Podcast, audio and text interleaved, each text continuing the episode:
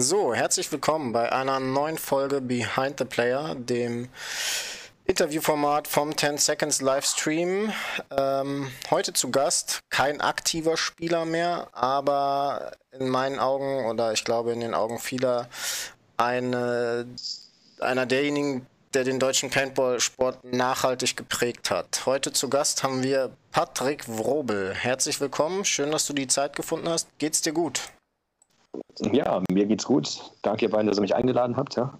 Und ähm, ja, ich hoffe, ich kann euch erhellen mit ein paar Geschichten. Ja. Okay. Oder erheitern. Ja. Dann Danke für die Einladung. Ja. erzähl uns und unseren Zuschauern doch einfach mal, wer Patrick Wrobel eigentlich so ist. Das ist eine schwierige Frage. Ein, äh, ja, Mensch, der Paintball lange Zeit äh, geliebt und ausgeführt hat, ja, immer noch äh, das Herz dafür schlägt, aber wie gesagt, jetzt nicht mehr aktiv spielt. Ja, und ja, und natürlich da diverse äh, Steps gemacht. Du hast es jetzt am Anfang geprägt hat oder so. Das weiß ich jetzt nicht, ob ich das dauerhaft gemacht habe, hat bestimmt seinen Einfluss auf viele Sachen oder auf viele Einzelpersonen gehabt. Ich habe das ja fast, äh, das ist eine gute Frage, fast, äh, ja, fast 20 Jahre gemacht, ja. Ähm, ich glaube 18 oder so. Da hat man dann schon ähm, den einen oder anderen kennengelernt und die eine oder andere Veränderung durchgemacht. Aber wie gesagt, am Ende habe ich dann aktiv nur noch Syndicate gemanagt. Vorher war ich für Frankfurt Syndicate äh, ähm, aktiv auch Spieler oder Teamcaptain und ja, und hat da diverse Stationen durchgelaufen, von Nationaltrainer zu Talentsystem, wer der eine oder andere, der es kennt, ja, was ich mit dem Kirill von Russian Legion da eigentlich so mit aufgebaut, entwickelt habe. Der Kirill macht das noch weiter. Auch unter dem Namen Talentsystem läuft das noch äh, ja, recht erfolgreich in Russland dann aber primär.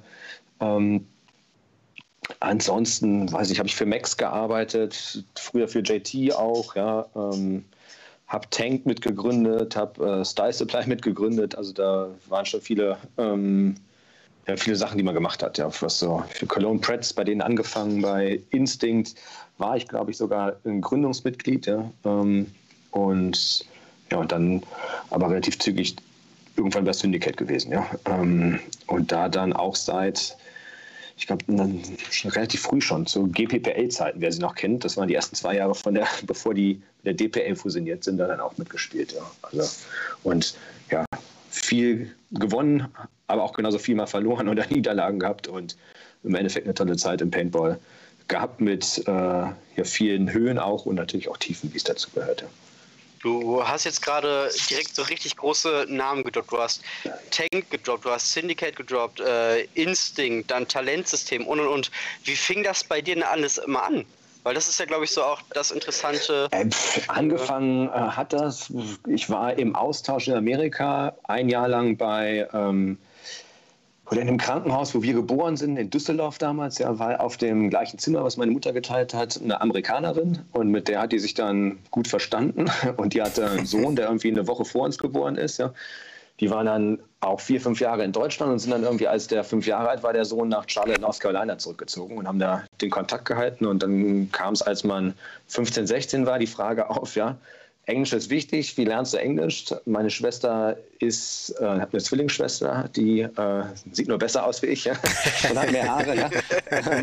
die, ähm, die, ist, ähm, die ist dann nach England gegangen. Ja? Ich hatte irgendwie nicht so Bock auf England und bin dann halt zu diesem äh, ähm, Stefan hieß er, ja, ähm, oder heißt er weiterhin, nach äh, Charlotte gegangen zu der Casey, ähm, die halt damals die Mutter, äh, halt, nicht die Mutter, die halt damals im Zimmer hier mit meiner Mutter auf der Entbindungsstation da lag. Ja, und äh, habe halt da meinen Auslandsaufenthalt gemacht, ein Jahr in Charlotte. Und unser Nachbar hatte ein Paintballfeld. Ja? Und ähm, der Stefan war ein cooler Typ, aber der hat mega lang immer am Wochenende gepennt. Ja? Also der hat so bis 15 Uhr oder so, also, also abnormal lang, 15, 16 Uhr geschlafen. Ja?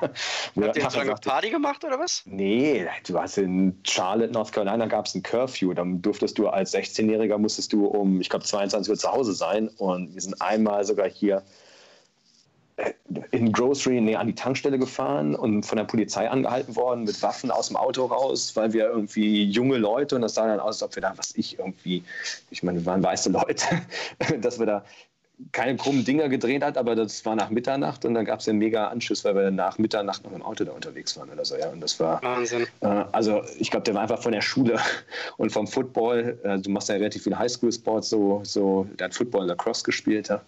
Relativ im Sack, ja, dass der am Wochenende halt nichts gemacht hat. Und ich war halt am Wochenende, ja, wieder halt als 15-, 16-Jähriger pennt man auch mal lange, aber der pennt halt nicht bis um 16 Uhr, samstags und sonntags, ja. Also es war jetzt nicht so ein Tag. Und dann war, war, ich relativ zügig, bin ich dann mit dem Nachbarn zum Paintball gefahren, weil der ein Paintballfeld hatte, so ein klassisches Waldfeld. Und habe samstags gerefft, dann habe ich eine halbe Kiste Paint für den ganzen Tag bekommen. Ja.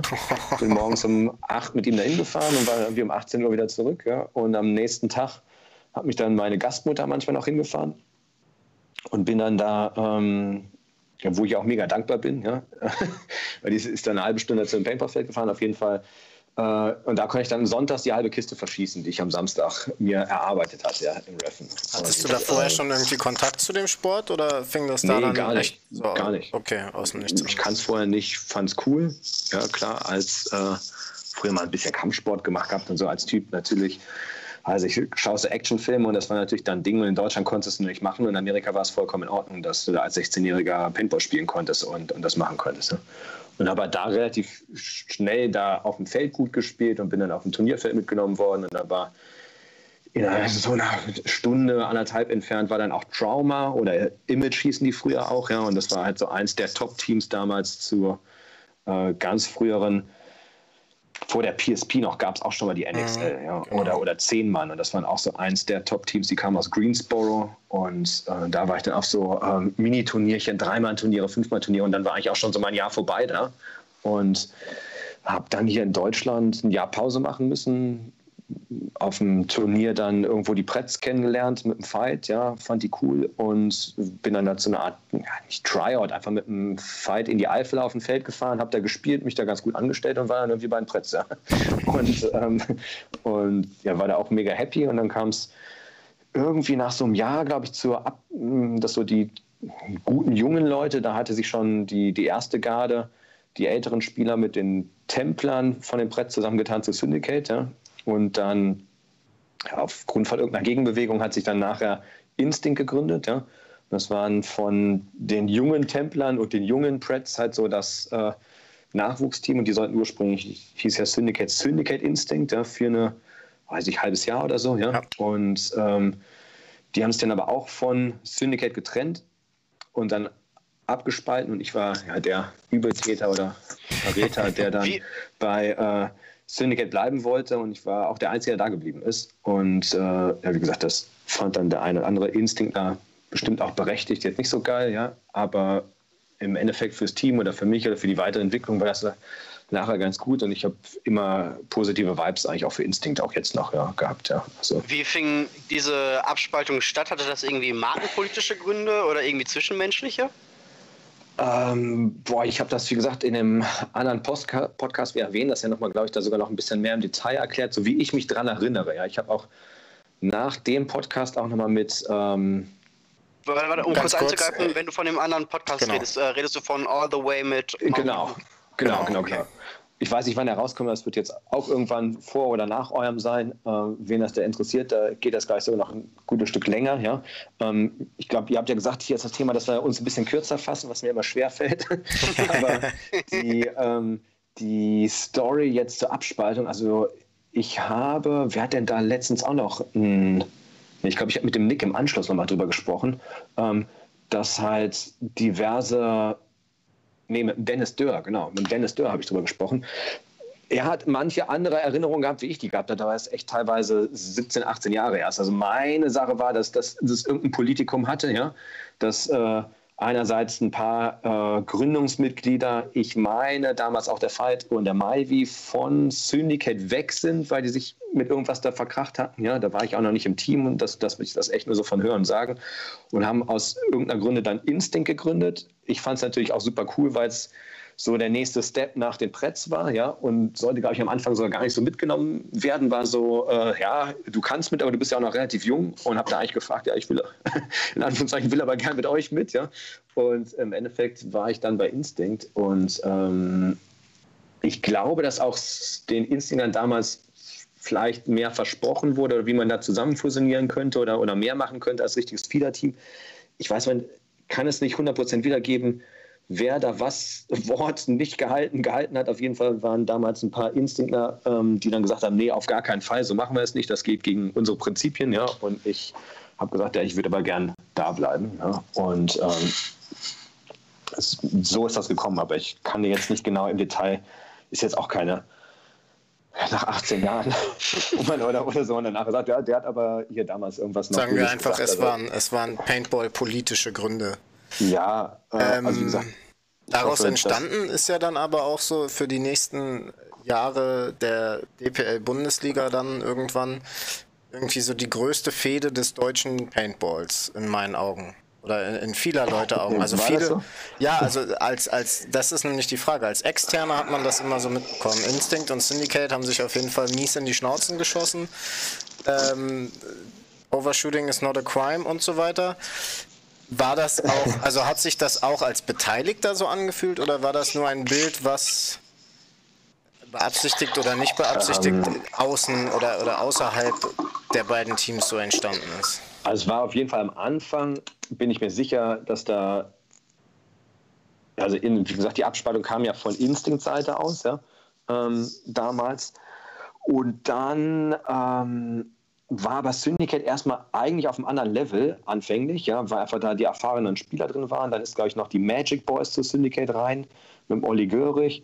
Dann ähm, kam auch Millennium mit rein, mit dem Primo, mit dem Gernot Müller, mit dem Alexander Grob, ja, ähm, die auch ins Team mit reinkamen und so. Und Instinct war lange Zeit ein top erfolgreiches Amateurteam, aber Syndicate war halt dann Gründungsmitglied, glaube ich, auch in der äh, CPL nachher 2006 oder so, oder wann das da losging, ja. Und, ähm, und ich glaube, diese Fehde ist dann nachher, wenn erst, definitiv auch Paintball politisch gewesen, ja, ähm, aber auch dann, als natürlich das Team äh, Instinct dann auch irgendwann in die, in die CPL hochgekommen ist. Ich weiß nicht genau, wann das war. Ich würde jetzt tippen 2008, 2009 oder so. Ich hätte jetzt auch 2008 ähm, gesagt. Aber äh, klar, also da, es gab aber vorher noch diverse Fäden mit Consilium Die und Ed, ja. Da erinnere ich mich auch noch so in den ersten, äh, da gab es auf jeden Fall wilde Schießereien auf dem Feld. Ja. Und ähm, also ich am Ende würde ich sagen, so mit dem harten Kern von Instinct, ja, ähm, jetzt sei es ein Bob, sei es ein Red, der nachher drin war, da hat man sich auf jeden Fall, es war schon Respekt im Nachhinein immer, ja, aber es gab schon gutes Overshooting auf dem Feld, ja, oder man hat dann nachher irgendwann alle fünf gerade sein lassen, besonders halt beispielsweise, als man dann nachher auch in den Nationalmannschaften zusammen gespielt hat, war das schon, ähm, ja, dass man da, glaube ich, den gegenseitigen Respekt schon gespürt hat, aber es gab definitiv da Stress. Einerseits jetzt auch beispielsweise meine Person, ich habe ja jetzt zusätzlich für Syndicate auch so Management- oder, oder Team-Captain-Aufgaben mitgemacht, ähm, wie du es nennen willst. Und da hat man bestimmt auch mal einen Spieler abgeworben oder angesprochen, weil man abwerben wollte. Und äh, klar, äh, bist du dann nachher nicht der äh, beliebteste Typ, ja, oder, oder kriegst einen neuen, coolen Sponsor dir, wo vielleicht, weiß ich nicht, ob da einer von Instinct wegen irgendwas sauer oder neidisch gewesen wäre, aber das sind halt, glaube ich, Sachen, die man nicht machen kann. Aber ich hatte zumindest zum Ende hin so von dem harten älteren Kern, die ja dann auch irgendwann alle leider aufgehört haben, auch mit dem Dazzle und sowas, ja, der einfach nachher sagt, dass die, wo man schon das Gefühl hatte, dass die so die Leistung, die man selber gebracht hat mit dem Team oder als Spieler da honoriert haben und dass man da Respekt hatte. Aber es gab da bestimmt Phasen, wo man sich gerne äh, noch dreimal mehr nachgeschossen hätte, das, okay. er jetzt nicht sowieso gemacht hat. Aber wie gesagt, ich habe da einen heiden Respekt für die Jungs und fand es einfach schade, dass die dann nachher in dem Maße aufgehört haben, auch wenn der Instinkt bis heute ja weiterhin existierte. Genau, was wir mit Syndicate jetzt nicht geschafft haben. Ja. Also das muss man auch sagen, das äh, blutet mir auch so ein bisschen das Herz, dass wir oder ich dann auch nicht geschafft haben, das jetzt natürlich auch vom Wegbruch von Max, vom Hauptsponsor, ja, ich habe das dann versucht selber noch ein Jahr hier selber zu managen und zu finanzieren. Aber ähm, ja, nachher in dem Maße ging das natürlich nicht, wenn du nicht in der Branche bist und nicht selber ein Paintballfeld hast oder irgendwie über dein Paintballfeld irgendwelche Paint-Connections, die du dann damit reinkriegst, dann kriegst du ein Team in der Maße oder der Größe da schwierig finanziert und dafür haben wir es auch nicht geschafft, genügend junge Leute mit reinzuziehen, ja, die dann dauerhaft drin waren. Da gab es zwar natürlich Syndicate Kids, aber von denen haben dann auch wieder einige aufgehört. Ja. Und du sagst, als dann so die älteren Leute weggebrochen sind, ja, wenn da zu wenig Futter unten mit dabei war, plus Max als Sponsor und die Eider nicht mehr in dem Maße da waren, ja, war das einfach so der, ja, Durchstoß, wo man gesagt hat, man nimmt die DPL nochmal mit, aber halt da in dem letzten Jahr, aber hat er dann auch schon keine Millennium mehr gespielt oder NXL. Und äh, ja, so. War denn war dieses letzte Jahr, ich glaube 2017 war das nochmal, ne? Ähm, war das geplant als nochmal ein Jahr nochmal Spaß haben oder war zu Beginn oder es hieß ja irgendwie so, Syndicate ist tot, lang lebe Syndicate. Ähm, es war klar, ihr spielt keine CPL mehr, dann war, hieß es zwischenzeitlich, Syndicate ist komplett weg. Dann habt ihr euch so ein bisschen berappelt, habt mit Florian Schöntag, Philipp Fischer, Mike Chichang, äh, du. Ich glaube, nee, ich glaube, ähm, Mike und ähm, ja, die kamen nur für das letzte Jahr hinzu, aber ich glaube Philipp Fischer. Die hattet und, ihr davor schon ein Jahr in der CPL, ne? da, genau, genau, richtig. Die waren vorher auch schon da. Ähm, die, ähm, ja, im Endeffekt, man brauchte Leute, aber wie gesagt, auch Mike hat ja bei äh, Instinct gespielt, ja, und für den haben wir jederzeit Respekt gehabt, ja, und, und es war auch cool, dass er dünn war. Es gab auch mal eine Phase, wo, ich glaube, ganz am Ende ich will jetzt keine Namen hier speziell nennen, aber auch ein, ein Stammführungsspieler von, von Instinct nochmal so sein letztes Jahr bei uns spielen wollte, ja. Ähm, was dann leider aus ja, internen Gründen bei uns nicht geklappt hat, ja. Aber ähm, das hätte ich beispielsweise auch gehabt, wo man nachher gemerkt hat, dass so ja, Führungsspieler bei ähm, Instinct da auch äh, ja, jetzt keine Gräuel gehegt haben. Aber deine Frage, weiß, die habe ich jetzt gar nicht richtig, richtig äh, beantwortet. Genau, du hast gefragt, ähm, dass wir, war, war, ähm, das geplant, dass es nur noch mal dieses eine Just for Fun Jahr war? Oder war es anfangs als eine Art, ich will es nicht Rebuild nennen, aber als, als einen Schritt zurück, um dann später wieder Vollgas zu geben? Oder war, war ja, euch klar, dass Wie gesagt, das war ja viel. Ich ähm, hatte mich ja mit meinen eigenen Sachen sowieso selbstständig gemacht oder, oder, oder Firmen war und war nicht mehr bei Max. Ähm, da gab es damals schon so den, die, die Umstrukturierung sowieso bei Max, ja, ähm, dass sie sich da, ich weiß gar nicht, ob die ja schon AGI verkauft hatten oder nicht, aber, aber dass da das im Endeffekt die. Fing dann an, glaube ich. Oder das fing dann an, hinter den Kulissen war das da sowieso schon länger am, am, am sich abzeichnen, dass dann, ich kann es dir gar nicht genau sagen, ich wusste einfach nur, dass wir also die Finanzen nicht gehabt hätten, um auch noch Millennium zu spielen, die ja auch mit Reisen und Sachen deutlich teurer gewesen wäre. Wir wollten aber nicht aufhören und waren alle da und haben gesagt, ja, okay, dann gewinnen wir oder, oder versuchen halt die DPL erneut zu gewinnen. Und ähm, im Endeffekt haben sich alle Leute noch gut, oder auch bis jetzt noch gut verstanden. Wir fahren jetzt, wenn kein Corona ist, ein Großteil der Jungs die Bock haben, immer noch einmal im Jahr für fünf Tage nach Sölden Ski laufen und Après-Ski machen, ja. Ähm, also es gibt auch jetzt, die spielen alle noch äh, Warzone online, ja, und, und äh, sind hier in der Syndicate WhatsApp-Gruppe da täglich oder fast täglich aktiv, wahrscheinlich in Warzone mehr, ja. Aber äh, da bin ich jetzt nicht aktiv, deswegen kriege ich das jetzt nicht so, nicht so täglich mit. Aber das war eigentlich so ein, nee, wir haben noch keinen Bock aufzuhören und DPA können wir uns erlauben. Wie kriegen wir das sponsortechnisch gelöst? Und da habe ich mich dann drum gekümmert ähm, das dann irgendwie teilweise selbst mitzufinanzieren oder doch Sponsoren zu kriegen. Wir hatten ja dann auch äh, Planets, die wir da akquirieren konnten, äh, coolerweise mit den, mit den, äh, mit den Knarren, ja. Und ähm, im Endeffekt war es dann zu sehen, mal schauen, wie sich das entwickelt oder was danach noch passiert. Aber klar war, wenn sich da jetzt nichts ändern würde vom Sponsoring oder wir plötzlich ganz neue Leute aufgreifen, dass man da nicht ähm, sagt, ey, jetzt starten wir hier nochmal richtig durch oder so, ja. Oder das hätte einer jobtechnisch in Paintball wechseln müssen oder in ein Feld machen oder so, wo du nachher sagst, wo das vielleicht auch ähm, ja, Sinn macht, sich dann noch viel, viel mehr einzubringen oder so, ja. Für jemanden jetzt aus einer etwas unteren Liga, die jetzt äh, dieses hochklassige Paintball, ähm, nenne ich es mir mal, jetzt nicht so kennen, die fragen sich dann ja auch ganz oft, wenn es am Sponsoring scheitert, warum zahlen es die denn nicht selbst?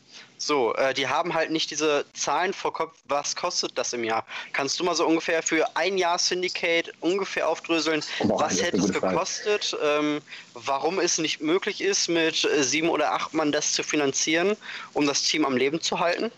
Ja, okay, du kannst ja alleine sagen, wir hatten, das war auch eine zusätzliche Besonderheit, Syndicate war immer also wir haben ja immer versucht, frisches Blut reinzuholen, nie aufzuruhen aus dem Erfolg und immer eigentlich so die besten Spieler versucht zu vereinen in dem Team aus ganz Deutschland. Ja, wir hatten Dirk Grossmann oben aus äh, Wolfsburg, ja, wir hatten damals mit Primo jemand aus Berlin, mit dem Adrian aus Hannover. Auch, Adrian kam aus, auch aus Berlin, genau. Ähm, Fichte, also Alex kam ja aus Hamburg, ja, nachher die beiden Ösis aus Wien, ja, äh, wo du halt nachher sagst, Mike aus, ich weiß gar nicht, Dresden, ja, ja. wo du nachher sagst, alleine die haben alle ihre Anfahrten, ja, äh, du musstest irgendwo, ähm, wenn du da vernünftig, also wir konnten nur trainieren, wenn alle irgendwo hingekommen sind. Und am Anfang, wir hatten auch eine Phase, wo wir die Syndicate WG hatten. Ja, da haben wir halt alle in der WG gepennt in, äh, in, im schönen Bad äh, Nauheim. Ja. ähm, es war in der Nähe von Max, ja. Da ähm, so, ein, so ein Kurort, ja, wo mal Elvis Presley gewohnt hat. und die, ähm, ja, aber danach, als das nicht mehr da war, das ist ja im Endeffekt, ich glaube, die meisten Teams trainieren halt bei sich lokal, wo du kein Hotel brauchst, wo keiner irgendwie äh, Hin- und Rückfahrt 200 Euro Sprit verballert alleine, weil er alleine im Auto sitzt oder so und plötzlich 500 Kilometer fahren muss oder mit dem Flugzeug anreisen muss, wie die Jungs aus Wien, ja. Und ähm, das halt nur für Trainings. Und wenn du dann hochrechnest, ähm, wolltest du jetzt Paint zahlen, weil das, das wäre jetzt echt unvorbereitet, das, das äh, hochzurechnen, aber im Endeffekt hast du ja, äh, samstags ein langes Training, sonntags ein langes Training, sonntags fliegen die wieder zurück, du gehst abends was essen, du gehst morgens was frühstücken, du hast gegebenenfalls irgendeine Hotelunterkunft, ja, weil du wir hatten dann irgendwann die Syndicate-WG nicht mehr und da kannst du natürlich nicht, wenn mit acht Leuten in einer Wohnung bei einem danach abpennen oder so. Das geht dann halt nicht mehr, wenn, wenn du eine klassische, weiß nicht, was hatte ich da als 60 Quadratmeter Wohnung, da pennst nicht mit acht Mann auf einer Couch oder so, ja. Also da, da, ähm, und da hat man das zwar verteilt, es gab ja dann doch ein paar Leute aus, bin ja nach, nach Butzbach gezogen und auch Dennis äh, oder die beiden Dennisse, die da drumherum wohnten. Ähm, die ganzen, äh, genau, deine Frage Millennium, ja, ähm, oder NXL, du hast, früher waren das fünf Turniere, dann waren es nachher nur noch vier, aber du reist, du fliegst auf die Turniere, du hast, äh, alle Leute müssen sich Urlaub nehmen, du hast auch da wieder, ähm, wir sind meistens Mittwoch schon angereist, dass du da entweder schon was trainieren konntest, Donnerstag noch das Training hattest, wenn du mithalten wolltest, weil die ganzen Ami-Teams sind da teilweise schon eine Woche oder zwei vorher angereist und haben da schon montags angefangen zu trainieren. Ja? Und äh, das darfst du nicht vergessen, wenn du das dann halt für ein Event hast. Ich glaub, allein die Startgebühr für eine, für eine Pro-Div ja, sind ja, glaube ich, 15.000 Euro. Hm, ich weiß nicht, wie es jetzt ist. Ich meine, es waren damals 8.000 oder 9.000 Euro. Ja, inzwischen damals, ist es ja? zweistellig. Aber die musst du halt vorfinanzieren, die hast du am Anfang der Saison gezahlt. Ja? Und ja. äh, wenn jetzt sagst, ja zehn, ich sag jetzt mal, du hättest zehn Spieler, ja, kann da jeder ein Tausender Startgebühr selber zahlen, plus einmal oder alle sechs Wochen hinfliegen. Ja? Äh, und egal wie lange du bleibst, wenn du nach Mallorca fliegst, bleibst du ja vielleicht zwei Wochen im Urlaub. Wir waren ja dann vier Tage da. Der Flug hat trotzdem das gleiche gekostet oder nach. Barcelona oder sowas. Dann hast du dir zwar ein Airbnb gebucht, aber selbst ein günstiges, wo du mit acht Mann drin pennen kannst, ja, dann zahlt trotzdem jeder irgendwie kumuliert 40 Euro am Tag oder sowas. Dass du da auch nachher vier, fünf Schlafzimmer drin hast, wo jeder irgendwie gemütlich drin pennen kann und dann Mietwagen und solche Sachen vor Ort. Also das, das ging, auf dem Level geht das nur nachher mit Sponsor, ja. Und wenn du das dann gar nicht hast, ähm, ähm, wollen ja auch noch Leute, wenn sie den wenigen Resturlaub, den sie haben, dann noch mit der Frau oder Freundin oder sowas erledigen, ja. Und das war, äh, dementsprechend ist das mit dem Budget schon, schon, da bist du schon gut fünfstellig, ja, was du da im Jahr ausgeben musst, ja plus Paint, plus normale Turniertrainings, wenn du alle Leute aus einer äh, aus Do Deutschland da versuchst zu vereinen. Wenn du sagst, ihr, ihr, trainiert alle jetzt in Göttingen oder in München-Gladbach und da kommen die ganzen Spieler aus dem Umkreis, dann ist das deutlich leichter zu managen, ja. Und dann hast du ja teilweise auch deine Liga sogar nur bei dir in der Nähe auf dem Feld und nicht alle müssen nach Wetzlar, nach Solms kommen zum, zum Ligatag oder sowas. Das, das ja. darf man auch nicht so, so leicht über einen Kamm stellen. Ja, vor allen Dingen die Teams, die jetzt, glaube ich, noch DPL spielen, die ja auch dann weiter herkommen. Also das ist für die schon, glaube ich, eher eine Entscheidung, spielen wir Millennium oder spielen wir das? Ich glaube, da gibt es wenige, die beides finanzieren können, ja, wenn sie eine, so eine weite Anreise haben. Und vor allem diese ganze Geldgeschichte ist ja anders als bei jetzt äh, nicht Bundesliga-Teams, du hast so einen Struggle ja jedes Wochenende. Du bist ja jedes Wochenende samstags und sonntags unterwegs und schießt und schießt und schießt. Und das ist halt jedes Wochenende ein dreistelliger Betrag, wo du irgendwie mit Reisekosten, Unterkunft, Verpflegung und Paint und gegebenenfalls Feldgebühr, ne? Ja, du, du hättest meine Frage eigentlich beantworten können. Du hast das so ja. schön kurz in zwei Sätzen, aber das ist in der Tat, äh, du hast auf den Punkt gebracht, das ist mindestens ein dreistelliger Betrag jedes Wochenende. Weil ich sag mal, also 100 Euro sind nichts, ne? Also wirklich. Nein, also wir, wir haben ja nix. entweder in Wetzlar versucht, gegen andere gute Teams zu trainieren ja. oder sind nach Belgien gefahren, ja. um gegen Breaker zu trainieren. Ja? Und das machst du, du fährst einmal im Monat nach, Break, äh, nach Breakout zu Breakouts, ja, dann pennst du aber auch, weil da wohnt ja keiner von uns, ja, und da sagt jetzt auch nicht der Axel, ja, pennt er mit zehn Mann hier bei mir in meinem Haus, ja, sondern du kannst bei ihm da, du zahlst bei ihm, ich weiß jetzt gar nicht, wir haben damals nichts gezahlt, ja, äh, ich weiß nicht, wie es heutzutage ist, ja, auf dem, auf dem, bei, bei ihm beim Training, aber du bringst da die Paint mit, die muss vorher abholen, du hast einen Mietwagen, ja, äh, du fährst mit achtmal mit einem Mietwagen hin, ja, der vollgepackt ist mit den Taschen, du pennst ja im Hotel. Du isst da abends, ja, du isst am nächsten Morgen, du fährst wieder zurück, tankst den Mietwagen wieder auf, bringst ihn wieder weg äh, und 100 Euro sind da locker pro Person dann nachher weg. Ja? ja. Und dann hast du ein DPL-Wochenende noch in der Hauptsaison, ja, und dann hast du eigentlich auch noch ein zumindest alle sechs Wochen ein Millennium-Event oder ja. äh, so du sagst, äh, und da kommst du mit 100 Euro oder 150 Euro nicht raus. Also das ist im Monat schnell wenn du es hochrechnest in der Hauptsaison 500 Euro oder so, wenn du die so Cash ausgeben müsstest, und ich meine, wer kann das ehrlich Selbst gesagt? Das reicht das, nicht. Und selbst das reicht nicht. Und du fängst ja nicht an im März beim Training. Ja, du hast ja dann eigentlich schon im Januar angefangen zu trainieren, weil im März manchmal schon oder April schon das erste Millennium-Event war. Ja. Ähm, und dann ja, hast du ja auch noch normale Trainings in Wetzlar. Wir haben ja, sind ja jetzt nicht jedes Wochenende, jedes freie Wochenende nach Belgien gefahren. Das haben wir jetzt nicht gemacht. Das hätten wir auch so trotz Sponsorings uns nicht leisten können. Ja. Dazu kommt ja auch noch mal dafür, dass du quasi als äh, Syndicate äh, gefühlt immer Top 3 Deutschland Königsklasse spielst. Mhm.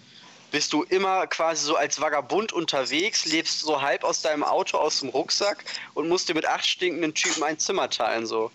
Das ist ja, okay. halt du hast jetzt schon im Hotel dann irgendwann, ja, das, auch das haben wir schon gemacht, aber du hast im Hotel natürlich dann schon irgendwie versucht, äh, ja, dass du zumindest vier Doppelzimmer hattest, ja, weil, weil also das gab es auch, wie du gesagt hast, dass du mit acht stinkenden Typen, ja, ein Zimmer jetzt vielleicht nicht, ja, aber ja, selbst wenn du ein Dreier- oder Viererzimmer, ja, und äh, ja, dusch mal mit fünf Leuten in einer Dusche, ja, das machst du, aber das machst du nicht jedes Wochenende. Zeitgleich. Ja, zeitgleich. Das, das, auch das gab es, aber das war ein Fanboy da oben nicht. mit, mit, mit Kansas Killzone im Dome damals? Ja, mit Kansas Killzone oder auch Syndicate. Wir haben da früher ja im Dom auch viel trainiert. Ja. Da bin ich das erste Mal auf dich ge gestoßen bei Max ja? German Indoor Masters. Da hast du mit Kansas Killzone gespielt. Okay. So ein Mix-Ding.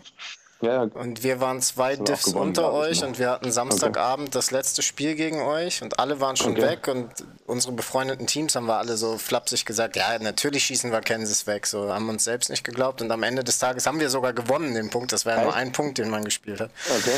Haben wir euch abgeknallt und am nächsten Morgen hatten wir erst um elf oder so unser nächstes Spiel, sind spät angereist und wurden alle mit Riesenaugen angeguckt, so, wie habt ihr das gemacht? Das war ja unglaublich. Und für euch war es halt auch das letzte Spiel des Tages, ihr hattet Bock zu, zu feiern und zu trinken und dachtet euch, die, die snacken wir jetzt auch nochmal weg. Unser Snaker hat sich irgendwie in dem Punkt selber so die Maske sauber gewischt, weil er ihm die ganze Zeit ins Gesicht geschossen hat und kein Refis gecheckt hat. Also das war ein, war, war ein lustiges, lustiges Event. ähm, ich glaube, wir haben das Turnier aber am Ende noch Ihr habt gewonnen, das gewonnen, ihr habt die Pro-Diff ja. oder wie das da hieß, äh, ja. äh, gewonnen. Ja, ja, klar. Ähm, äh, ja, okay, aber halten wir fest. Sei noch gegönnt, hat sich jeder, dass, dass euer Snaker, du nennst deinen Namen, sich die Treffer permanent weggewischt hat. Der spielt auch schon seit Jahren nicht mehr. Okay, dann sag seinen Namen jetzt. Jens Schnur. Jens, wenn du das Schreibe ich mal auf. Genau. Du stehst jetzt auf der Liste. Der ähm, Liste.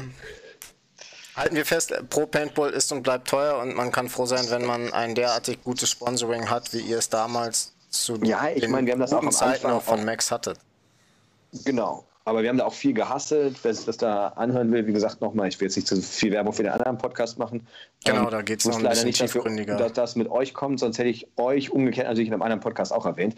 Ähm, Alles cool, wir die, haben da ähm, keine, keinen Stress die, untereinander. Ähm, ich glaube, da gehen wir so ein bisschen auf äh, deine Frage von eben noch so ein bisschen tiefer ein. Ja? Ähm, ich kann es aber sonst, wenn du willst, auch nochmal im Detail erklären. Ja? Das musst du jetzt sagen, in welcher Tiefe. Nee, ich, das müssen sich die Leute ja auch nicht doppelt anhören. Im Endeffekt. Nee, aber, aber im, im Endeffekt, man hat auch viel gehasselt und gemacht und Sachen selber. Wir hatten mal so Tadao-Boards, ja, äh, die ich irgendwie da auch aus meiner Stimmt. Charlotte äh, Greensboro Connection, wo Tadao auch saß damals, ja äh, hier so nach Deutschland geschmuggelt habe, ja. Äh, und dann hat man die ja irgendwie aus, der, aus dem Gearback rausverkauft und so ein Batteriesponsoring und, und damit hat dann irgendwie fürs Team Sachen gezahlt, Hotels gezahlt, äh, Mietwagen gezahlt, ja. Und dann irgendwann war es halt auch, als wir den Rockstar-Deal bekommen haben, ähm, ja, was willst du mit mehreren tausend Rockstar-Dosen, ja, wo noch Pfand drauf war, die kriegst du ja eigentlich als Privatperson verkauft, ja. Und, äh, und Auskippen. war dann.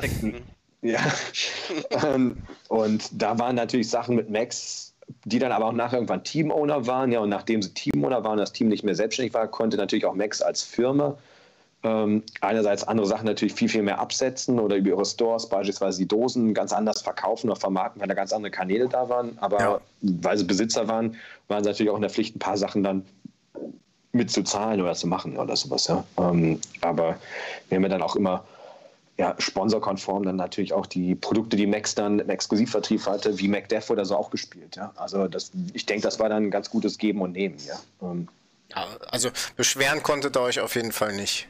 Nee, ähm, keine Frage. Ich würde sagen, aber ich glaube, das geht mit allen Teams, sei es auch äh, ah, Kamen Etja mit, Etja mit, mit, mit oder sowas, damals, ja, ähm, äh, wo du sagst, wenn Reckless du, also, 1 mit OPM. Genau, aber ohne, aber ohne diese Sponsoren, ja, ähm, genau, Reckless, genau, Reckless 1 bei OPM, ja, ohne diese Sponsoren oder auch teilweise ja, diese politischen Fäden, die dann die einzelnen Leute hatten, wo du sagst, Alter, ist aber der Händler gegen den und du bist im Endeffekt ja nur wie so der Boxer, den die in den Ring schicken, ja. Und äh, wie gesagt, auf dem Millennium teilweise drauf gewettet haben mit Tontons und Laurent hier mit Manfred und so, ja, welches Team da wen jetzt wie schlägt oder so. Aber es soll ja okay sein. Ich meine, dafür haben wir vergünstigt Paintball gespielt, ja. Ähm, aber ähm, klar, also da waren manche Teams jetzt auch im deutschen Bereich dann nachher bestimmt sehr, sehr gut gesponsert, einfach weil die von Kopf bis Fuß, sei es DAI oder andere Marken oder wie bei uns jetzt die GI-Fahne hochgehalten haben, ja. Lass uns mal das, das Thema ein bisschen äh, nach hinten schieben mit dem Sponsoring. Das Ende von Syndicate hatten wir ja schon. Ähm, Wird es nochmal irgendwie ein Comeback geben von einem Patrick Wrobel auf dem Feld oder vielleicht sogar von einem ganzen Frankfurt Syndicate? Es kommen ja gerade immer, immer mehr alte Leute zurück. Oder was heißt alte Leute, aber ehemalige Spieler, die wieder Bock finden. Ähm, also ich hätte auf jeden Fall Bock nochmal, das habe ich ja Nick letztens gesagt, dass ich einfach mal nach, nach Belgien mitfahre und einfach da mal ein Wochenende oder einen Tag mitzocken kann oder das Gleiche. Also, dass man sowas macht, aber jetzt nicht in äh, Syndicate-Gewand irgendwo ein normales Turnier als Team mitspielt. Eher gibt es wahrscheinlich ein, ein Syndicate Warzone-Clan oder, oder, oder die Syndicate Après-Ski, äh, äh, Ski-Monster, Snowboard-Gang oder sowas. Ja? Ähm, die gibt es ja auch so weiterhin noch, aber ähm, auf dem Feld sehe ich uns aktuell nicht. Ich ähm, weiß jetzt auch nicht genau, ich will jetzt kein DPL-Bashing betreiben, war jetzt bestimmt während Corona auch schwierig, ja? Ähm, wie die ganze Liga da weiter äh, fortgeführt würde oder nicht. Ja? Ja. Ich finde es nur schade, wie so an sich Paintball, weil wir haben ja echt die Blütezeit, muss man auch sagen, vom Paintball miterlebt, ja, wo ich weiß nicht, ähm, ihr seid ja auch schon länger mit dabei. Ähm, wart ihr auch damals in Toulouse mit dabei, wo Max so einen geisteskranken Truck hatte oder sowas, wo gefühlt nee. jeder, jeder Hersteller auch halt so LKWs hatte, die ja. beklebt waren, wo Messestände drin waren, ja. Und, ähm, und das waren halt, ähm, ja, oder auch, wo du äh, PSP-Mode hier gespielt hast, uncapped oder 15 Bälle die Sekunde, dann ja, und auch Feld und X-Ball mit Halbzeiten, dabei, ja. ne? Ja, mit Halbzeiten, wo äh, da so. Äh, Oder 20, Turnier 30 Punkte gespielt hast, da hast du halt ja. pro Begegnung gefühlt eine Palette weggeschossen. Ja, also du hast auf dem Millennium-Event äh, auf jeden Fall 120 Kisten oder so verschossen ja. oder sowas, ja. Ähm, wo du sagst, ja, das, das ist jetzt ja in keinster Weise mehr am Ende der Fall gewesen. Ähm, Macht das überhaupt noch Bock? So?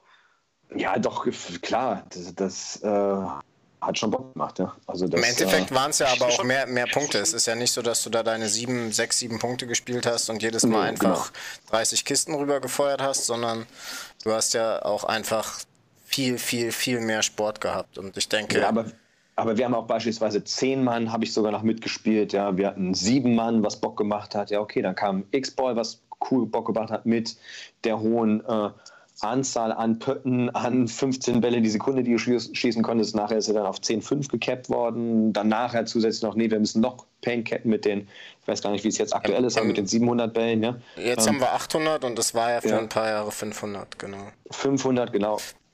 Und äh, ja, wo es da schon viele Einschnitte gab, die haben aber leider halt nicht alle dazu geführt, dass plötzlich mehr Leute Paintball gespielt haben, ja, oder dass das wieder so im Boom kam. Ich weiß nicht, wie es außerhalb von Deutschland ist, ja, aber ich finde das immer noch im Nachhinein schade. Und ich war ja selber teilweise in der Industrie, wie jetzt auch bei Max, dann beschäftigt, ja, bis 2014 meine ich, ja. Ähm, wo, ja, wo ich mir bisher noch nicht den hundertprozentigen Reim machen kann. Gibt es da den einen Grund, warum Paintball dann ein bisschen kleiner geworden ist oder jetzt da, da ist oder, ähm, oder woran das genau gelegen hat? Oder spielen die alle heutzutage Computer-Games und äh, wechseln alle zwei Jahre ihre Hobbys oder so. Das also ich, ich glaube, bei uns waren ich die Leute, die Paintball ne. gespielt haben, haben das halt, das war eine Lebenseinstellung. Die haben genau. 10, 15 Jahre gespielt, die haben alles, die haben ihre letzte Unterhose dafür äh, gegeben, ja.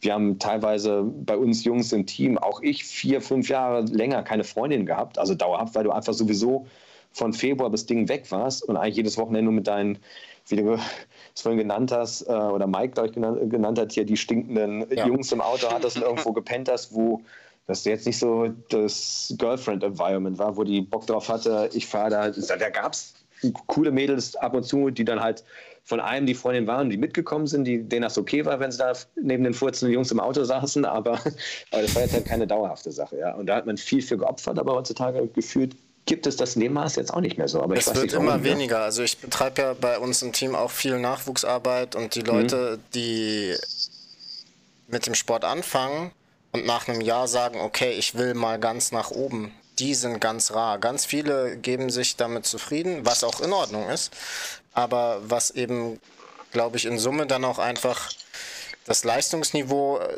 sinken lässt und gerade da oben die Luft oder, oder die, die Auswahl an potenziellen Spieler immer, immer kleiner macht. Die haben gar keine Lust mehr, all the way zu gehen. Die, die, mhm. wollen, die wollen nicht alles dafür geben. Ich habe auch während meinem Studium, um trainieren zu können, habe ich wochenlang Toast und Fertignudeln gegessen, Hauptsache billig. Ja. So und ich habe ich habe sämt oder nicht sämtliche, ich habe viele Klausuren und Hausarbeiten in meinem Studium nicht im Ansatz so gut gemeistert, wie ich es hätte tun können. Alles, mhm. weil die Priorität auf Paintball lag. Und ich glaube, diese Verrücktheit wird immer weniger bei den Leuten. Und woran und, denkt ihr, liegt das? Weil die, ja, weil ich meine, wir hatten früher auch coole Computerspiele, du hast ja keine Warzone gehabt, aber du ja, hast halt es war ja trotzdem Doom cool. oder Quake genau. oder irgendwas gehabt. Ja? Ähm, äh, und äh, und äh, du hast ja kein Social Media gehabt, ja, also in dem Maße, ich habe damals von, was war von Dynasty-Spieler, der mir ganz, ganz früh Facebook gesagt hat, das ist der neue Shit, da kannte das noch gar keiner in Deutschland, da waren noch manche bei MySpace und so, ja, aber auch da, wo ich jetzt gar nicht weiß, äh, ja, oder, oder und, und ob das jetzt heutzutage, ja, ich meine, erwische ich mich selbst dran, ja, dass du manchmal plötzlich eine halbe Stunde auf irgendeinem Social Media Kanal ja. ver, vertrödelt hast und merkst, oh, äh, sollte, sollte das Handy vielleicht doch mal zur Seite legen, weil das sonst wäre ich gleich eine Stunde gewesen. Also ich denke, als, als studierter Soziologe, einerseits ist es einfach wirklich der Generationenwechsel. So jede Generation bringt was anderes mit sich und die aktuelle Generation oder die, die aktuellen in dem Alter, die haben Fable dafür, alles ein bisschen, aber nicht so richtig zu machen. Das merkt man auch auf dem Arbeitsmarkt sehr viel. Mhm. Ähm, du meinst, dass die da mehr, das ist ein interessanter Punkt, das habe ich mich so noch gar nicht. Die sind, die also, sind also ich habe immer gemerkt, als auch Nationaltrainer, dass viele Jüngere nachher gab, die halt nicht so belastbar waren. Sobald du sei es nur irgendeine Suicide Run, also so einen Ausdauertest gemacht hast oder bestimmte Sachen, da gab es schon Leute, pff, ist doch nichts für mich. Genau. Oder, oder die sind dreimal zusammengeschossen worden und dann hast du direkt gesehen, wie sie so seelisch zusammengebrochen sind, wo du sagst, ja, okay, genau. wenn, wenn du jetzt hier nach drei Bällen, äh, ja. dann erlebt mal 15 Bälle uncapped oder uncapped PSP-Mode, mal ja. einmal einen kompletten Hopper vor den Kopf geknallt kriegen, ja, dann, dann, dann kannst du nicht sofort nach Hause fahren oder sagen, ich breche das Spiel ab oder sowas, ja. Und das, das ist ähm, tatsächlich auch einer meiner Eindrücke von den Paintball-Schools, die ich so gebe und auch logischerweise auch im eigenen Team und in befreundeten befreundeten Teams, die auch eher in den unteren Spielklassen gehen. Es sind ganz wenig Leute noch bereit, diese Extrameile zu gehen. Ich nenne es immer diese Extrameile, was du sagst. Noch ein Suicide Run am, am Ende des Trainings. Äh, den letzten Hopper auch noch mal snappen gehen. All so eine Sachen. Also wirklich diese Extrameile, den Grind quasi zu, zu erfüllen. Äh, die Bereitschaft ist nicht mehr da. Oder Und das nicht meinst, mehr, haben die aber früher, früher mehr gemacht, sagst du? Ich glaube, dass es auch ein bisschen an dieser Social Media und Internet-Geschichte liegt, dass sehr viel digital gelernt wird, sehr viel digital abläuft. Sagen wir, wenn wir es jetzt auf die Gaming-Community äh, beziehen, mhm. du fängst ein neues Spiel an, guckst dir an, alles klar, was ist äh, quasi Meta, was muss ich tun, um geil zu sein? Okay, ich drücke die 2, die 3, die 4 in dieser Reihenfolge und dann bin ich äh, Top 3 in äh, Schaden verursacht, was auch immer. So, und das gibt es beim Paintball nicht. Da gibt es eine ganz andere Lernkurve. Da musst du dich selbst reflektieren und musst wissen, was mache ich falsch, warum, in welchem Moment. und dass gewisse Personen sich beziehungsweise die besonders jüngere Generation sich viel schlechter selbst reflektiert. Das lerne ich jetzt auch im Betrieb bei unseren jungen Azubis zum Beispiel oder auch als äh, wir damals das Paintball-Spielen angefangen haben. Wir hatten damals einen sehr jungen Spieler, der auch mit uns dann snappen wollte. Da haben wir schon ein, zwei Jährchen gespielt. Und dann haben wir immer von einem Bunker zu einem Bunker gespielt und einfach nur gesnappt auf einer Seite, damit gewisse Bewegungsabläufe reinkommen. Da hat er halt immer wieder auf die Finger gekriegt.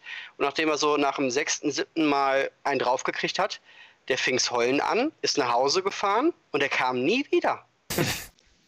Der Hunger ist einfach irgendwie nicht mehr so da. Ich habe das auch okay. im Studium gemerkt. Da war ich auch Tutor für Statistik und so weiter. Das waren alles Leute, die so fünf bis sechs, sieben Jahre jünger waren als ich. Also quasi auch die Generation, die jetzt hm. nachkommende Bundesligaspieler sein könnten vom Alter her. Ähm, äh, erstens ist es eine gnadenlose Selbstüberschätzung in allem, was sie tun. Und äh, wie Mike auch sagt, eine fehlende Selbstreflexion und alle wollen es so einfach wie nur möglich. Die wollen es alle, ja. äh, mhm. es, es ist nicht mehr, nicht mehr der, der Wille, ich, etwas ich, ich, perfekt okay. zu, zu, zu machen, sondern die Frage ist, wie komme ich möglichst einfach zu einem akzeptablen Ergebnis? Und das spiegelt sich auch in diesem, ich mache nichts mehr, nicht mehr die eine Sache richtig und komplett und opfere mich dafür auf, sondern ich bin lieber einigermaßen cool in Warzone, äh, fahre ein bisschen Skateboard, ähm, geh Downhill fahren und Geh, geh Downhill fahren und hab bei Instagram einen Food-Kanal oder so. Also und kann dann so, sagen, so ich bin der, der, der hippe Typ, der äh, ein bisschen Downhill kann, ein bisschen hier, ein bisschen da, nichts wirklich gut ist, aber halt vielleicht, ja, genau, vielleicht alles, alles also, für gesagt, das ich, Foto. Ich sage ja nicht, dass Downhill also beispielsweise Syndicate gibt es auch einige Jungs, die auch Downhill-Fahren angefangen haben. Ich glaube auch teilweise relativ gut das können, ja. Aber das war halt so eine Sache, ja, wo die nachher gesagt haben, okay, das machen wir jetzt nur mit drei, vier Leuten, aber aus dem Team selbstständig, ja. Ähm, aber es gab halt ja, glaube ich, ist was Wahres dran, plus dass du diese diversen Ablenkungen hast, dass du sagst, genau. wir, wir fahren alleine zwei Stunden zum Trainingsfeld, wenn du dann zwei Stunden im Auto hinten drin sitzt und siehst, was deine Freunde gestern erlebt haben oder gleich machen oder wo die sind und du sagst, ja, ich sitze hier mit den furzenden Jungs im Auto, die ich zwar alle liebe und mag, aber äh, ist jetzt noch nicht so geil, weil es hier stinkt und ich gleich in einem, auf dem matschigen Feld äh, rumrutsche, ja, und, und erst heute Abend duschen kann oder sowas, ja, wo die anderen, weiß nicht, kann, das, das kann sein, ja, dass es zu viel Ablenkung ist und du, klar, in Warzone schnell auch Anerkennung, Ruhm und solche Sachen bekommst, vielleicht, genau. ja, die du früher so leicht gar nicht bekommen hättest oder sowas. Ja? Also das darf ja aber auch nicht vergessen werden. Nicht diese, ähm, wir sind ja auch ein bisschen bekloppt mit dem, was wir tun oder du getan hast. Also Paintball auf einem hochklassigen Level zu spielen, ist ja, wenn man es sich ganz neutral auf dem Blatt Papier betrachtet, auch selten dämlich. Man, man, man fährt Warum? unglaublich viel Auto, man zahlt unglaublich viel Geld opfert unglaublich viel Zeit und nebenher, so wie ich habe keine Freundin, ich kann nicht mit meinen Jungs feiern gehen, all so ja. Sachen, um am Ende ein bisschen Gelatine auf andere Menschen zu schießen. So, man, man ist ja auch irgendwie ein bisschen bekloppt. Und ja, ich kann es auch. hat aber Spaß gemacht. Ja, es hat Spaß gemacht, genau. ja, das war schon schön. aber, aber diesen Spaß, diesen Spaß, die Big Games Spaß gemacht. Die diesen Spaß hast du Spaß. aber auch, wenn du Landesliga spielst oder Verbandsliga oder was auch immer und zwei Tage im Monat ein bisschen Paintball spielen gehst. Dann hast du trotzdem coole Bilder auf Instagram und Facebook, du hast trotzdem deinen Spaß und du kannst trotzdem sagen, ich bin krasser Paintballer. Ja, das, ja, klar, weil die meisten wissen ja nicht selbst, ja, ich bin Landesligameister oder so. Ja, das, das gab es in der Fülle. Also du sagst vielleicht, dass aufgrund der Tiefe der DPL mit den, weiß nicht, sieben Stufen oder die es da gibt, ja, das vielleicht auch dazu beigetragen hat, dass manche zufrieden sind. Ich spiele ein bisschen Regionalliga und also, ja. alle, die das jetzt hören, wenn eine Regionalliga spielt, ich will jetzt hier keinen Dissen, ja, aber die nachher sagen, ja, ich spiele ja Regionalliga, dann das ist ja auch schon was, weil ich spiele mal und? im Fußball Regionalliga. Genau, da, dazu kommt dann aber auch äh, so ein bisschen eine Entwicklung, die dann ab Punkt X von der DPL forciert wurde, nämlich äh, Paintball extrem als Sport zu promoten. Damit wurde mhm. halt auch diesen ganzen Leuten eingebläut, ihr seid alle Sportler. Ihr seid alles krasse mhm. Sportler, ihr macht einen krassen Sport. Und das, also und, ich erkenne... stehen dann beim Fights and Field Reading noch machen, so mit Kippe und Red genau, Bull da und sagen Genau, so, ah, genau, genau. Ich, und denen sich dann einmal so vom Exakt sagen, Alter, heute mache ich dich hier einen weggesportelte. Genau. Und ich, ich kenne das selber als Ligakoordinator in Hildesheim bei uns. Wenn ich da so die Teams am Spieltag oder auch im Training sehe, es ist wirklich kaum noch Menschenmaterial dabei, die wirklich 120 Prozent geben und, und um jeden Preis etwas erreichen wollen und nach oben wollen. Es gibt ja, okay. die noch, aber es sind wirklich wenige. Wenn du denn das im Vorgespräch noch so positiv über die ganzen Teams aus Hildesheim gesprochen. Ja, die, die Teams sind ja auch, das wird, das wird ja deutschlandweit oder sogar europaweit so sein. Nein, aber, nein, aber ich glaube, du, ich meine, du hast recht, weil im Endeffekt, also früher, du musstest die Leute, die Liga gespielt haben, wir haben angefangen, da gab es die GPPL Pro und, und die Amateur. Ja, und die hat immer in, glaube ich, Kellenbach stattgefunden, oh. bei, bei Frankfurt-Hahn die Ecke, ja. Und da sind halt alle hingefahren. Das wär, äh, und es gab aber halt dann auch nur 25 Teams deutschlandweit, die da mitgespielt haben. Aber die hingefahren haben, waren halt die Bekloppten, ja. Die genau. sind aus Berlin da hingefahren, ja. Und jetzt, wie gesagt, fährst du maximal anderthalb, anderthalb Stunden, kommst zum Feld, trainierst vielleicht einmal im Monat vorm Event und spielst dann für viele ist ja tatsächlich auch schon, weil du es gerade auch gesagt hast, der Schritt in die Regio ein zu großer Schritt, weil sie dann aus ihrer Komfortzone des eigenen Homefields ja. raus müssen. Ne, die Regio ist inzwischen auch eine Rundreise mit jeweils zwei bis vier okay. Standorten. Auf einmal müssen die Teams auch, sie müssen fahren, sie müssen sich Hotels organisieren, sie müssen sich eigene Paint organisieren, die müssen sie auch noch irgendwie zum Feld kriegen und und und und und.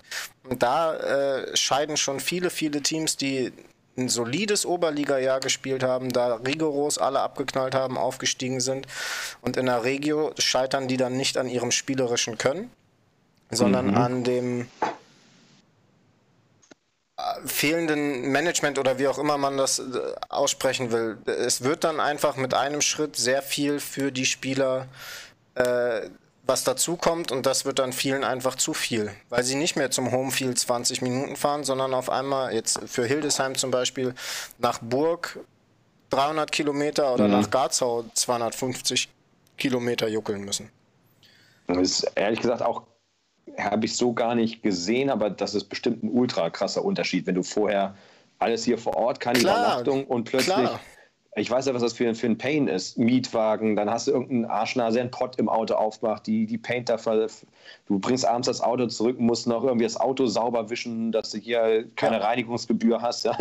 Äh, und hast die Paint im Auto vergessen, dann wurde es aber kalt über Nacht, der ist die komplette Paint total brüchig oder so ein Quatsch. Ja. Das sind ja 500 Sachen, die du zu, zu Für viele ist es ja? tatsächlich auch schon und, das am, am, am Vortag anreisen müssen die das ja. einfach mit ihrem restlichen Leben schlecht oder, ja, mit oder Frau, mit, ungut mit vereinbart kriegen. Sonst wie oder, oder halt extra extra 50 Euro fürs Hotel oder sowas genau. ja, und Essen, was du hast. Ja. Ich weiß auch, wir, wir sind ja auch damals, wir sind ja auch von der Verbandsliga Stück für Stück hochgekommen bis in die erste Bundesliga. Und bei uns ist es aber auch gesund gewachsen. Das heißt, wir sind immer aus eigener Kraft Spielklasse für Spielklasse aufgestiegen mit einem Kern an Spielern, der immer noch Bock hatte auf das nächste Level. Mhm. Und dann gewöhnst du dich an diese Sachen, weil du Bock hast und dann bist du bereit, am Vortag anzureisen, das Geld zu investieren, dich um Paint zu kümmern. Und das sind halt aber eben nicht alle, weil nicht alle wirklich mhm. diesen un, un, äh, unbedingten Willen dazu haben.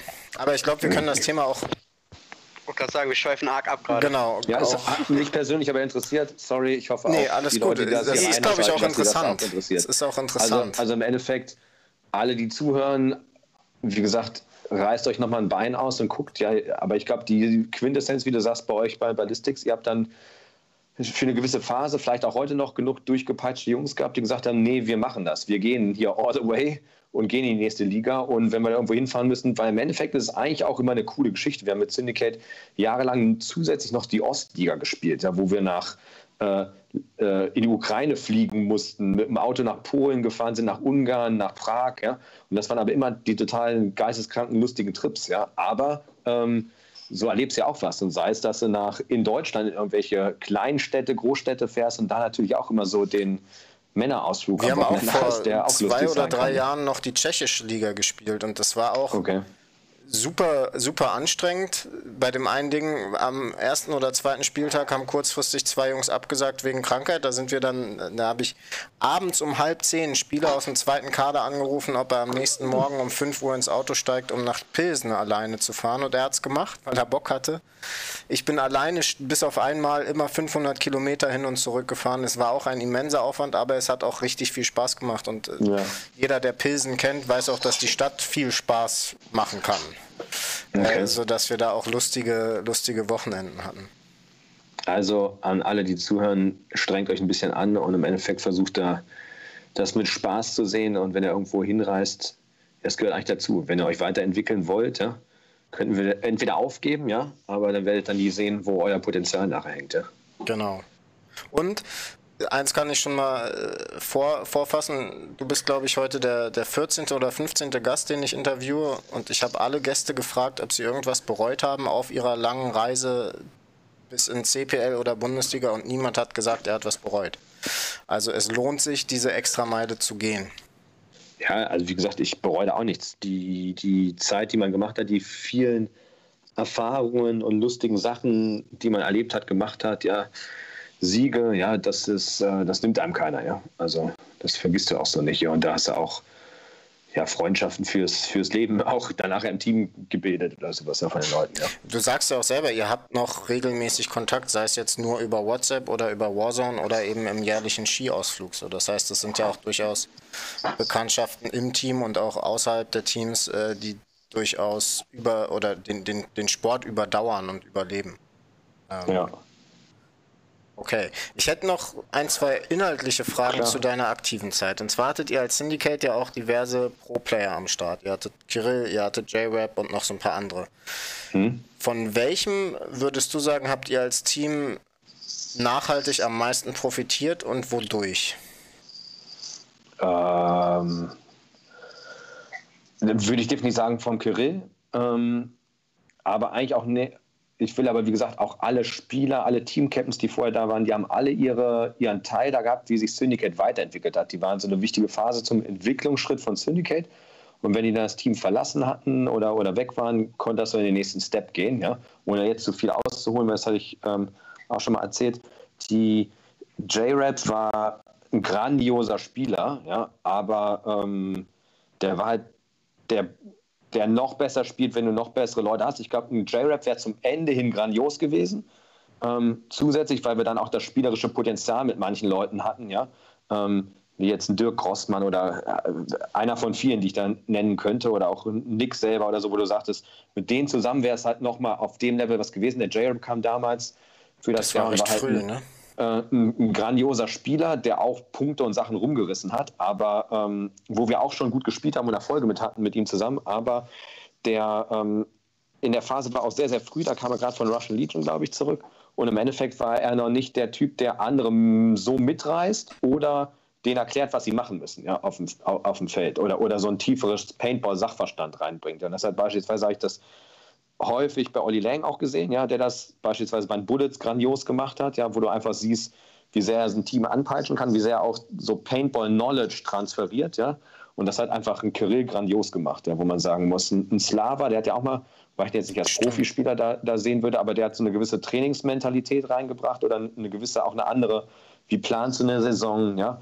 Ähm, halt so Basics, die aber im Paintball dir nie früher einer beigebracht hat, ja, wo du halt nachher wusstest, ja, okay, wenn du deutscher Meister werden willst, brauchst du in Anführungszeichen das beste Equipment, das beste Sponsoring, das beste Feld, ja, die beste Trainingsmoral, ja, und äh, wenn du das beste Team werden willst, genügt nicht, dass du sagst, ja, wir äh, äh, kommen und trainieren nur alle drei Wochen oder sowas, ja, oder trainieren auf einem schlechten Feld oder, oder haben nicht ausreichend äh, das instand gehalten, jetzt also Basics, ja, und so kannst du dir deine Etappenziele einfach viel kleiner machen, viel graduierter runterbrechen, ja, und das war so ein bisschen was, beispielsweise Slava gemacht hat, aber mit Abstand Kirill hat den Paintball-Sachverstand von wie Russian Legion Fader liest, wie die Gegner lesen, wie die Gegner spotten, die Schwächen ausmerzen, wie sie sich darauf einstellen.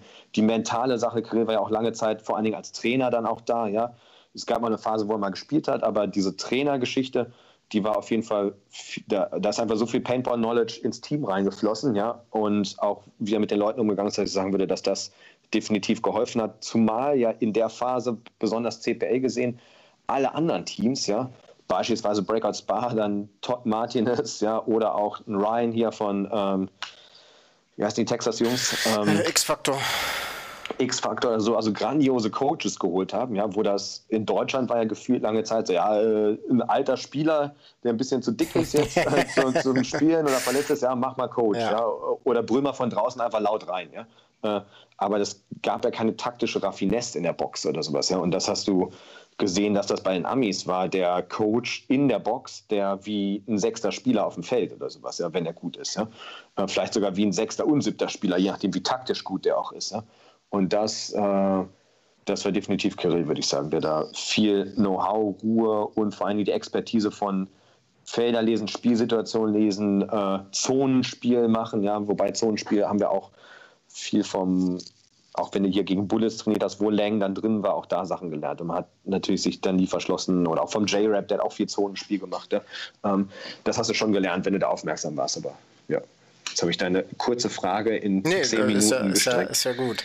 Ja. Ähm, wie, äh, du hast es gerade schon so, so, ein bisschen angerissen, angenommen, äh, du könntest jetzt oder, oder würdest du jungen Teams, die auch noch in niedrigen Spielklassen spielen, äh, raten, sich Knowledge einzukaufen oder äh, zu, zur Seite zu holen als Coach oder ähnliches? Oder sagst du, lernt mal erstmal bis, bis äh, Punkt X auf eigene Faust, was es heißt, die, die, diesen Sport zu lieben? Also wenn, wenn, du, wenn du vernünftigen Coach hast, einen vernünftigen, ja, ähm, dann wirst du mit dem Coach immer schneller dich entwickeln, ja. Ähm, als wenn du es selber machst, ja. Aber der kann halt nicht alleine deine Arbeit machen. Also du kannst im Fitnessstudio dir einen Plan von jemandem Tollem schreiben lassen, ja. Wenn du den dann, und das bringt dir zehnmal mehr, wenn du den fünfmal die Woche selber alleine trainieren gehst, ja als wenn du den fünfmal die Woche im Personal Training machst, ja? ja. Weil du musst ein bisschen selber auch mitdenken und, und, und machen und der darf deine Arbeit nicht abnehmen, dass du gar nicht mehr nachdenkst und nur noch wie ein Roboter, ja, ich komme nur zum Training und er sagt mir dann, ob ich im Corner laufen soll oder irgendwas anderes. Ja, also du musst dich mit dem Thema schon beschäftigen. Ich würde sagen, dass das zu einer späteren Phase besser ist und ich würde auch sagen, dass es eher als Coach außerhalb vom Feld wichtig ist als auf dem Feld, ja. Bei uns war es dann manchmal primär halt in der CPL wichtig, weil du halt äh, ähm, ja, dann halt nachher Teams hattest, die dann plötzlich drei Amis mit haben oder komplette Ami-Teams, die gespielt haben, ja, wo du plus noch Coaches, die die mit eingeflogen haben, ja, von Dave Baines und keine Ahnung, die diesen komplettes Turnier und davor die Woche Training mit begleitet ja. haben, ja. Und, ähm, und alleine, was du da gelernt hast oder was die sehen, was die, wie die, wie die Gegner spotten, wie die das aufschreiben, ja. Was halt schade ist, dass man dieses ganze Knowledge, das hatten wir teilweise im Talentsystem drin, aber ich habe es halt nicht geschafft, so Nick will auch nochmal was, nochmal, also er wird so diverse Unterlagen von mir kriegen, das nochmal so ein bisschen aufbereiten und gucken, so hier in, nach Deutschland reinzubringen. Aber die, das hat so viel Wissen noch im Kopf, was halt man gar nicht hat, hat droppen können oder an andere Teams weitergeben können, ja. Ähm, weil ja dann halt einfach Syndicate aufgehört hat. Und das war jetzt nicht nur in meinem Kopf. Also gibt es ja genug Wissen auch bei genug anderen Spielern im Team, ja. Ähm, auch wenn ich danach also mehr der vielleicht Taktikfuchs war oder ähm, ja, wo man da einfach, das schön wäre, das noch mehr so reinzukriegen. Aber das ist, ich glaube, so die, die Taktik-Basics sind gut, aber danach, die Leute müssen einfach trainieren, ja, und müssen halt da vielleicht ab und zu korrigiert werden, dass du die halt nicht falsches, falsches Snapshooting angewöhnst oder so, aber es ist eher so taktische Sachen, ja, als jetzt, wie du geil slidest oder so, ja, weil ich glaube, das kann gefühlt jeder jedem beibringen, ja. Also da du darfst sie einfach nur nicht ausruhen, weil wir haben auch Snap-Sachen gehabt und die halt, das Paintball entwickelt sich auch weiter, ja, wo du nachher sagst, nur weil der Trainer das so und so gemacht hat, wenn es dann einen neuen oder einen anderen gibt und er erzählt sie anders, holen sie das Beste raus und das, was funktioniert, setzt du nachher um, ja. Ja. Ich und halt dieser Russenfundus ist halt einfach krass, ja, weil die halt einfach nichts anderes machen und halt einfach nur Talente produzieren, sei es Kirill, sei es Fedorov, sei es Malloy, ja, und die alle aus einer Schule, aus einer Feder, aus einem Stil halt raus sind, ja. Inzwischen ja auch schon die nächste Generation mit Smotrov und Co. Ja, also ja, das ist ja. ja wirklich ein, ein krasses, nachhaltiges Programm, was aber auch auf den Grundpfeilern eines guten Investors gebaut ist. Sonst kann man das ja so auch nicht umsetzen. Mm, ich weiß gar nicht, wie die aktuell da finanziert sind, aber muss ich mit dem Kirill nochmal in Kontakt treten ob der Sergei, ob der da immer noch so tief drinnen ist, ja, weiß ich jetzt aktuell selber gar nicht, aber klar, ohne, ohne den, ohne die Finanzen, aber, aber glaub mir, das war ein ganz anderer Mindset. Ich war ja selber mal ähm, zwei Wochen in Moskau da zum Tryout. Ähm, das hat eine ganz andere, da gibt es einen Fitnesstrainer, der nur mit der Fitness macht, der alle deine Tests Ergebnisse runterschreibt, wo du alle halbe Stunde, da gibt es halt kein Pulsmessgerät, sondern du musst halt einfach deinen Puls zählen und sagen und der schreibt den auf, der rechnet den hoch und sagt, ja, okay, du hast einen Puls 150 oder so. Ja? Aber die machen es halt, ja? ja, und halten das nach, ja. Und dann die nächste Woche muss halt besser sein, ja. Ähm, und genauso beim Snapshooten. Wie oft triffst du das Target? Und das wird aufgeschrieben. Und das ist nicht so bei uns, ja, lauf fünfmal in den Corner und schieß mal, mal gucken, ob du das Ziel getroffen hast. Das weißt du selbst eine Woche später doch nicht mehr, ob du beim rechts reinlaufenden Corner mit einem Sideslide das Target drei oder viermal getroffen hast. Das hat doch jeder vergessen. Ja? Ähm, das, das, äh, und das wird aufgeschrieben, das wird ausgewertet, ja, und das ist halt ein ganz anderes taktisches Rangehen, ja, in, in Taktik, in Gameplay, also Technik auf dem Feld, ja, ähm, wie du es machst, und dieser Fitnesspart, wo du halt sagst, dass das äh, also da, da, kann man noch viel heben, ja. Es ist äh, für alle, die es interessiert, äh, gibt es gerade in diese Richtung auch eine Menge Knowledge relativ kostengünstig über das BKI-Programm von den Amis, die genau mhm. sowas auch gerade seit ein, zwei Jahren versuchen zu etablieren und da auch etliche Checklisten und Übungen haben, wo du wirklich nachhaltig messen kannst, ob und wie du dich verbesserst. Also für alle, die da Bock drauf haben. Es gibt Zugang, der kostet ein bisschen was. Ich weiß gerade nicht viel, äh, wie viel. Ich glaube 150 Euro für ein halbes Jahr. Aber da kriegt man das auch ja ehrlich gesagt nichts, richtig ja. Also, Tonnen, also, also, also Tonnen an, an Input. Und ich weiß, was da, wir hatten ja auch mal ganz früher mal einen Ryan, der für uns fürs Team gespielt hat oder so, ja, wo du sagst, wo man sich immer sehr, sehr gut verstanden hat, wo du sehr, sehr viel Knowledge auch von denen einfach so bekommen hast auf den Turnieren, wenn du zusammen auf dir ein Feld angeschaut hast oder ein Spiel angeschaut hast oder so, ja. Ähm, für 150 Euro, klar, das musst du machen, aber die Sache ist, kauf das nicht nur, die Leute müssen das nutzen. Aber ehrlich gesagt, es müsste eigentlich 150 Euro im Monat kosten, was du da an Knowledge Vielleicht habe ich es auch, kannst. auch Mist erzählt, nee, aber so ich, teuer ich, ist ich, das nicht. nee, ich, bin mir sicher, dass es relativ günstig ist. Ich habe das auch schon mal vor, das gibt es ja gerade schon zwei, drei Jahre oder so, wo ich auch gesagt habe, wow, das ist aber günstig für, was sie dann nachher wahrscheinlich damit liefern. Aber was sich im Endeffekt jeder klar machen muss, ist, Trainingsfortschritt kommt nur durch Progression, ja, in egal was, also auch im Fitnessbereich. Also du brauchst ein System, wo einer sagt, die und die Übung machst du, die machst du jetzt sechs Wochen und du fängst bei dem Gewicht an und nach sechs Wochen, du sollst dich eigentlich von Woche zu Woche steigern. Ja? Und wenn du das nicht hinkriegst, ja, dann wirst du halt in dem Bereich nicht besser werden. Ja? Und du brauchst halt die Disziplin, das die sechs Wochen durchzuziehen und dann kriegst du einen neuen Trainingsplan. Das machen halt, die meisten Teams haben halt kein System. Ja?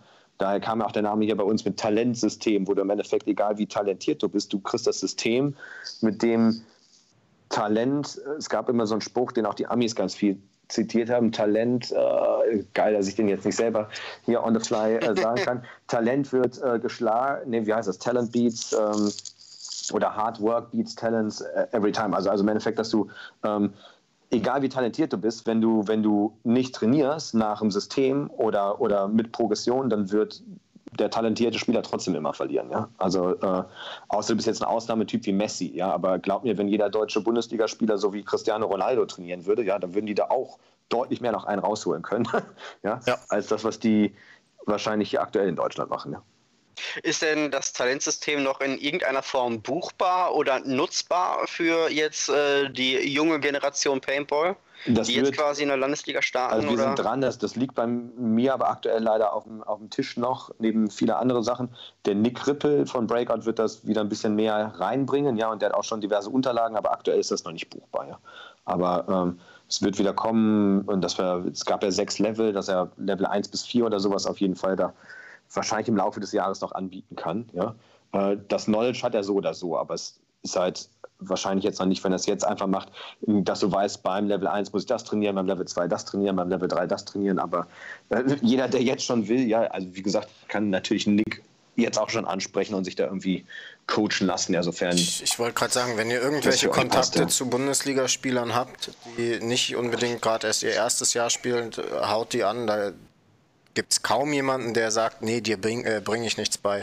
Es kostet hier und da sicherlich auch mal eine Mark, aber das ist gut investiertes, äh, äh, gut investiertes ja, aber, Geld. Aber wie gesagt, du kannst, du kannst ja sei es taktische Sachen auf dem Feld, selbst wenn es eine Pro School 100 Euro kostet, ja, du kannst weiterhin fünf Monate lang irgendwo äh, Paint in die Heide schießen ohne System, taktisch die gleichen Fehler auf dem Feld machen oder ein Wochenende 100 Exakt. Euro zahlen Exakt. und sagen, okay, das bringt mich halt einfach nach vorne. Das hat Syndicate auch nach vorne gebracht, weil wir halt uns da nie ausgeruht haben und immer neuen Input hatten von neuen Leuten und nicht nur einen, den wir dann zehn Jahre lang der das Team begleitet hatte. Okay. Aber es gibt halt andere Spielweisen. Die Amis spielen anders mit ja. dem J-Rap oder Dynasty, wie es die Russen tun, aber beide haben ihre Daseinsberechtigung und beide wissen natürlich voneinander, wie die, wie die spielen. Im Endeffekt äh, ist das dann nachher doch sehr, sehr ähnlich. Ja. Am Ende, oder was ja auch immer gesagt wird, ist, dass der europäische Paintball sich in seiner Art sehr stark vom amerikanischen äh, differenziert. Der amerikanische ist, ist ja eher oder wird immer eher als der Sitz-Paintball, der europäische als ein sehr aggressiver Paintball. Ähm, ich persönlich habe auch den französischen Paintball nochmal als aggressiver als den deutschen kennengelernt. Das stimmt auch, ja. Was, was glaubst du denn ist so der Schlüssel zum Erfolg? Oder was ist, was ist der, der, der, der beste oder schönste Paintball für dich? Ja, halt schön ist natürlich, wenn du aggressiv spielen kannst und dein Spiel dem Gegner aufzwängst und damit durchkommst. Die Amis machen ja nur den Sitzenbleib-Paintball, wenn es nicht anders geht. Ja, wenn du und da sind die dann aber teilweise bestimmte Teams halt grandios drin, ja, dass die halt äh, krasse Unterzahlspiele da noch rumreißen können. Das aber besonders die Unterzahlspiele, ja, ähm, das ist ein guter Punkt, ist ähm, das eigentlich so die hohe Kunst auch von guten, wirklich Erstbundesliga-Teams, ja, weil da gibt es genug, auch wahrscheinlich jetzt noch, ich verfolge es leider die letzten zwei Jahre jetzt nicht, aber bin ich mir sicher, weil es gab es auch zu unserer Zeit noch, dass du halt Teams hattest, sobald die in Unterzahl gespielt haben, war es eigentlich nur eine Frage der Zeit, ja, wo du technisch auf dem Feld ohne krasse Taktik zu spielen, einfach nur weil du bestimmte Gunfights nicht eingegangen bist, vor bestimmte Deckung gehalten hast, ja, äh, trotzdem die Leute sich haben, wir, wir haben mit Syndicate 5 zu 2 Situationen regelmäßig mit den richtigen Leuten noch, noch umgerissen, aber einfach nur, weil wir klüger gespielt haben, bestimmte Gunfights nicht eingegangen sind, trotzdem aber immer noch sehr, sehr aktiv auf dem Feld waren, ja, und äh, das ist aber bewusst diese Unterzahlsachen ganz, ganz viel trainiert worden, ja. Ähm, von den einzelnen Leuten, von den Coaches, ja, ähm, von Kirill, von uns mit, ja. Ähm, das machen aber die meisten Teams nicht. Die meisten machen Breakouts, ja, und irgendwie wie sie ein Feldtaktisch spielen, hört schon auf. Ja, dass einer ein Unterzahlspiel spielt, ja, oder ein Überzahlspiel ist ja genauso umgekehrt. Überzahl müssen in der und der Zeit das Spiel dann beenden. Wenn sie es nicht beendet haben, ist das auch ein, ein Nachteil. Da gibt es so einen bestimmten Drill mit Überzahl, Unterzahl, ja. den du ja zeitgleich mit beiden spielen kannst, ja. Den es übrigens ähm, auch bei BKI äh, einzusehen gibt, mit Videoerklärung okay. und allem. Also wenn ihr da Interesse habt. Okay. Dann Genau. Schaut euch den an.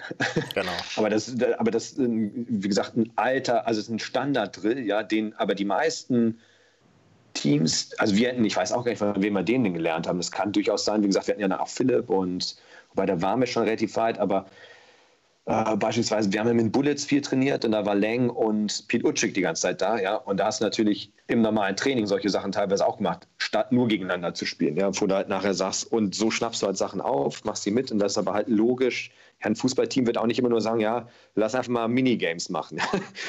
die werden auch ihre Freistöße spielen und auch Unterzahlspiele oder auch, ich weiß es nicht, Tempo-Gegenstöße, ich bin jetzt ja, nicht der krasse Fußballer, ja. Äh, oder Flanken oder so, wo du sagst, ja, äh, wie gesagt, Cristiano Ronaldo wird nicht der Freistoß-Superkönig sein, weil er den nie übt oder sowas. Okay. Wir müssen ein bisschen auf die Zeit achten, sonst äh, wird das äh, doch noch äh, eine All the Way ähnliche Folge, was wir eigentlich gar nicht wollen. Ich hätte noch zwei Fragen an dich. Okay, ähm, fass mich kurz. Rückblickend betrachtet, was war das geilste Event, was du gespielt hast? Oder wo du dabei warst, vielleicht auch nicht als Spieler, keine Ahnung als wir CPL gewonnen haben in Paris, das war schon wirklich geil, ja. Es gab aber auch extrem geile Big Game Events, würde ich sagen, ja, die auch äh, cool waren. Aber klar, der CPL-Sieg und bestimmt auch deutsche Meisterschaft, da könnte ich gar nicht genau sagen, ob die erste oder die zweite oder, oder waren ja nachher dann fünf in der DPL und zweimal in der GPPL. Äh, ich würde sagen, wenn du eins brauchst, eine kurze Antwort ist das der CPL-Sieg von Syndicate. Okay, das war im Endeffekt ja. das in Paris fertig gespielte Malaga-Event, ne? Genau. Und was war das beschissenste Event? Auch am gleichen Turnier, als wir dann äh, in Paris gab es einen Interconti Cup oder sowas, ja, ja. wo man gegen Amateurteams, wie es früher mal in der Millennium-Serie war, gespielt hat. Und da haben wir gegen Kopenhagen Ducks oder irgendein so eine Mischteam oder, oder nee, es war noch nicht mal Kopenhagen Ducks, es war irgendein dänisches Team gespielt und sind da rausgeflogen. Ähm, und Slava hat sich so eine krasse 3-for-1-Strafe oder irgendwas noch reingeholt, ja. Ähm, und haben damit dann definitiv da verloren gehabt, waren dann da aus dem Game raus und es hat dann da auch im Team extrem viel Unruhe gegeben, auch vorher schon, ja, weil der Slava ähm, eigentlich nur als Coach kommen sollte und dann aber doch gespielt hat und dann manche Spieler natürlich da im Nachteil waren und ich das teilweise mitverantwortet hatte oder geduldet hatte und da gab es dann halt hinter Kulissen viel Stress im Team, ja, dass ich sagen kann, man hat sich an einem einen Tag äh, gefreut, der geilste Tag des Lebens, ja, äh, in der Paintball-Karriere. Und ich glaube, es war sogar am selben Tag oder einen Tag später, wo du das Gefühl hattest, okay, geil, ich glaube, das Team bricht gleich auseinander, ja. Und wir oh lösen uns auf oder so in der Richtung. Ja, der Paintball-Gott gibt und der Paintball-Gott nimmt. Nimmt, ja. Emotional Rollercoaster. Ja. ja. Und äh, das galt jetzt als eine Frage, eine äh, noch. Ihr habt ja als Syndicate. Schon noch immer, immer, jetzt kommen noch zwei Fragen. Auch, auch etliche äh, Kanonen gespielt. Wenn du dich zurückerinnerst, welches war die beste Knarre, die du je in der Hand hattest? Boah.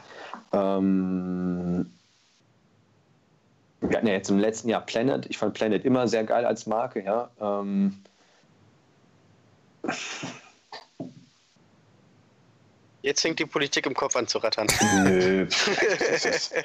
ähm, die, die McDev-Gitarren waren zu dem Zeitpunkt teilweise auch gut. Ja, VX war ja aber auch ganz schön geil damals. Ja, ähm, genau. Für VX war ein cooles Ding, ja. Gefühlt war es aber immer so ein klein bisschen schon qualitativ gefühlt immer hinter Planet, oder Planet hatte das coolere Image und die cooleren Teams ja. oder großen Namen gesponsert, was natürlich auch viel drauf auffärbt. Ja, es gab auch was auch mega geil war, war früher eine New York Extreme Matrix als mit den eingebohrten Augen. Ja, das war auch eine geisteskranke Knarre. Die war halt einfach sau schwer, ja, aber die hat auch brutal geschossen. Ja.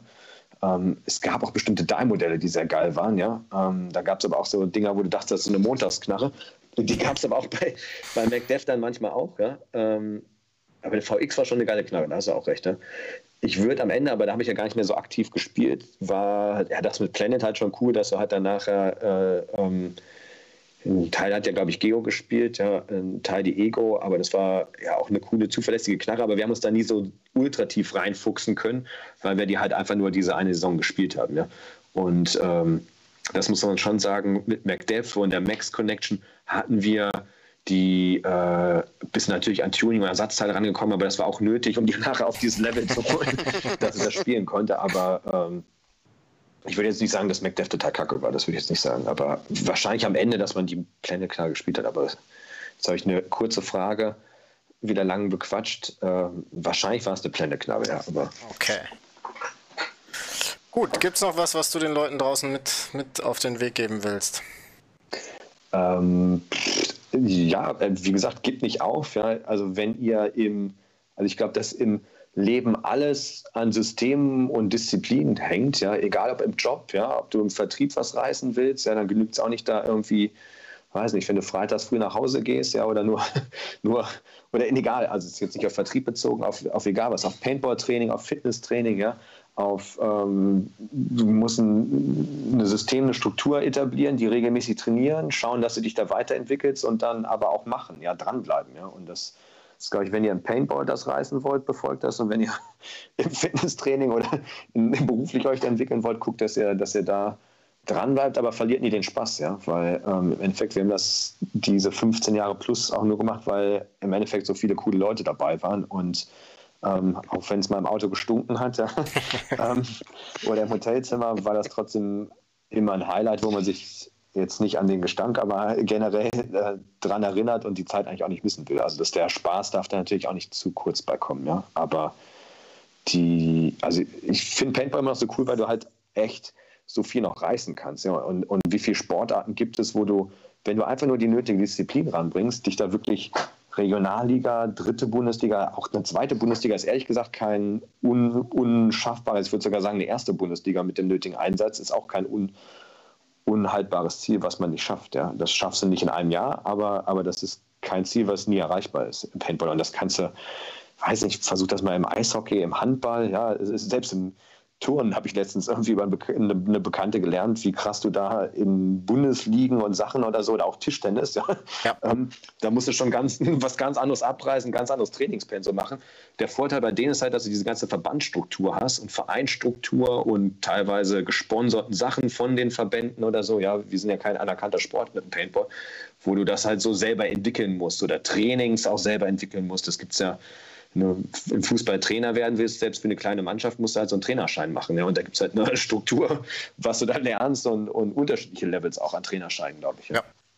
Kleine Frage dazwischen. Denkst du, es ist, oder es täte im deutschen Paintball oder dem allgemeinen Paintball gut, wenn wir als Sport anerkannt werden? Ja, grundsätzlich natürlich fließen da ganz andere Gelder plötzlich vom deutschen Sportbund in die Szene rein, aber ich glaube, die Szene an sich oder auch die Leute selber müssen sich da einfach was professionalisieren oder auch jedes Feld. Ja, es spricht ja nichts dagegen, dass jedes Feld sagt, wir machen einmal im Monat eine Anfängerschulung, wie jetzt eine, das heißt Talentsystem oder wenn du die Hildesheim Paintball Academy ja, sagst und du sagst, ey, wir machen einmal im Monat, alle sechs Wochen oder so, so ein Basic-Dings, du brauchst doch nicht mal eine eigene Knarre, ja, kommst hin, äh, kriegst hier einen vernünftigen, vielleicht besser wie jetzt die Standard-Tipp mit 98, ja, aber du musst jetzt nicht eine, eine Knarre ähm, ich glaube, es gibt ja mittlerweile auch, es ist ja voll das Planet. Es gibt anständige äh, Einsteiger, aber es gibt ja mittlerweile Einstiegsmarkierer. Ja. ja ähm, ich will jetzt sagen, als Laie, wahrscheinlich gibt es auch andere Sachen, eine E-Tech oder so, wo du nachher sagst, damit kannst du schon genügend Spaß haben. Ja, vielleicht kannst du die auch leihen auf dem Feld. Ja, du, du musst dich ja kein Feld 30 E-Techs hinlegen oder so. Ja, und wenn da immer nur fünf Leute bei dem, bei dem einmal im Monat dabei sind, ja, ähm, aber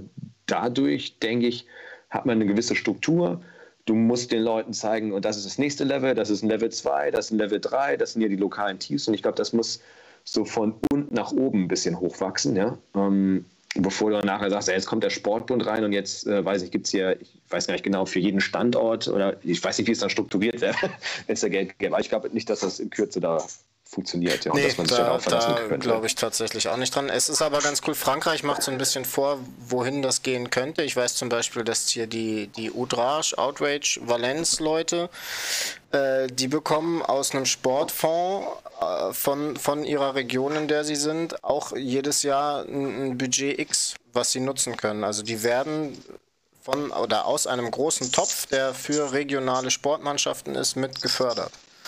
Mhm. Was dann ja, wenn wir jetzt zum Anfang springen mit dem Sponsoring, halt schon mal zum Beispiel eine CPL-Startgebühr ist oder die Paint für das Jahr oder oder oder. Ja, die, die haben das aber auch geschafft, vorher, bevor es das Sponsoring gab, ja, die Strukturen dazu schaffen, um da überhaupt auf das Level zu kommen und sich das zu erspielen, ja. Und ich weiß auch Tontons, der Louis, der genau. hat auch so eine Art wie ähm, Talentsystem, das hieß bei ihm Project K in Frankreich, auch lange Zeit, der hat dann Fußballtrainer-Lizenzen gemacht, ja und, und hat da diese ganz komplette ähm, Struktur für Paintball, koordinierte Trainings in den deutschen, äh, in den französischen Paintball-Verband mit reingebracht und hat da ultra viele Trainings für den Verband, für die ganzen Nachwuchsspieler gegeben. Ja.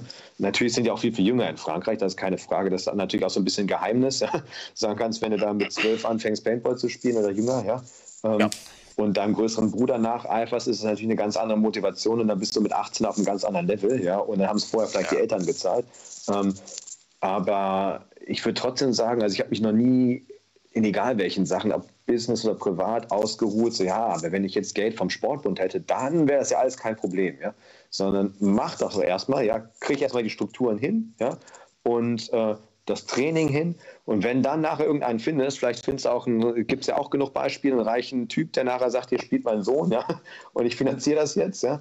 Äh, Gab es auch damals, äh, ich glaube bei Ronins oder so hießen sie, die hatten auch so eine mhm. völlig verrückte Halle äh, in, in der, ähm, an der französischen Grenze da oder sowas, ja. ja. Ähm, da wird es immer irgendwelche geben, ja, äh, die theoretisch auch sowas mit pushen können, aber die machen sowas nicht, wenn du dann nur ein wilder Verein bist, die hier irgendwie Kippe rauchend mit einem Red Bull aus dem Auto aussteigen und dann da äh, äh, es geil finden, dass sie, dass äh, einmal im Monat ein bisschen Paintball spielen oder sowas. Ja? Also die, ich glaube, wie heißt das hier, Law of Attraction, du musst halt schon viel für machen, ja, dass dann nachher und dann kommt das schon, nenn es Karma oder wie auch immer zu dir zurück, aber, aber ähm, das wird sich dann schon irgendwann fügen oder so, ja.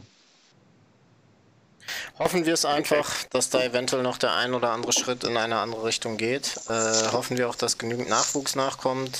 Ähm, und hoffen wir vor allen Dingen, dass es bald wieder losgeht. Sowohl für uns mit dem Paintball als auch für dich logischerweise beruflich mit deinen äh, Lasertag-Projekten. Ja. Ähm, vielen Dank auf jeden Fall für deine Zeit. War jetzt doch ganz schön lange. Ähm, Habe ja. ich dich belogen. Aber äh, es Echt? hat mir auf jeden Fall riesen Spaß gemacht. Ich hoffe euch auch. Auf jeden Fall, ich hätte noch ähm. zwei Stunden weitermachen können. Ja, können wir. ihr, ihr könnt das gleich im Off gerne weitertreiben. nee, wenn, wenn, ihr, wenn, ihr noch, wenn ihr viele Rückfragen kriegt oder habt, also kann man das natürlich kann man das gerne, gerne nochmal machen. Ich ja, tue mich immer schwer, dann immer auf den Punkt mit einem Satz zu antworten. Ja, alles cool. Ich hoffe, ich habe euch nicht gelangweilt. Ja? Nein, es ist, ein, es ist ein Gesprächsformat. Es wäre blöd, wenn du genau. immer nur. Ja, nein. Ja. Schon richtig so. Ja, in diesem Sinne, vielen Dank für die Zeit. Ähm, ja, danke euch. Kommt weiter gut ja. durch diese Zeit, bleibt gesund. Vielen Dank auch für, äh, an Mike für, für seine Unterstützung hier heute. Ich hoffe, es hat danke, euch allen Spaß Mike. gemacht. Und wir sehen uns beim nächsten Mal.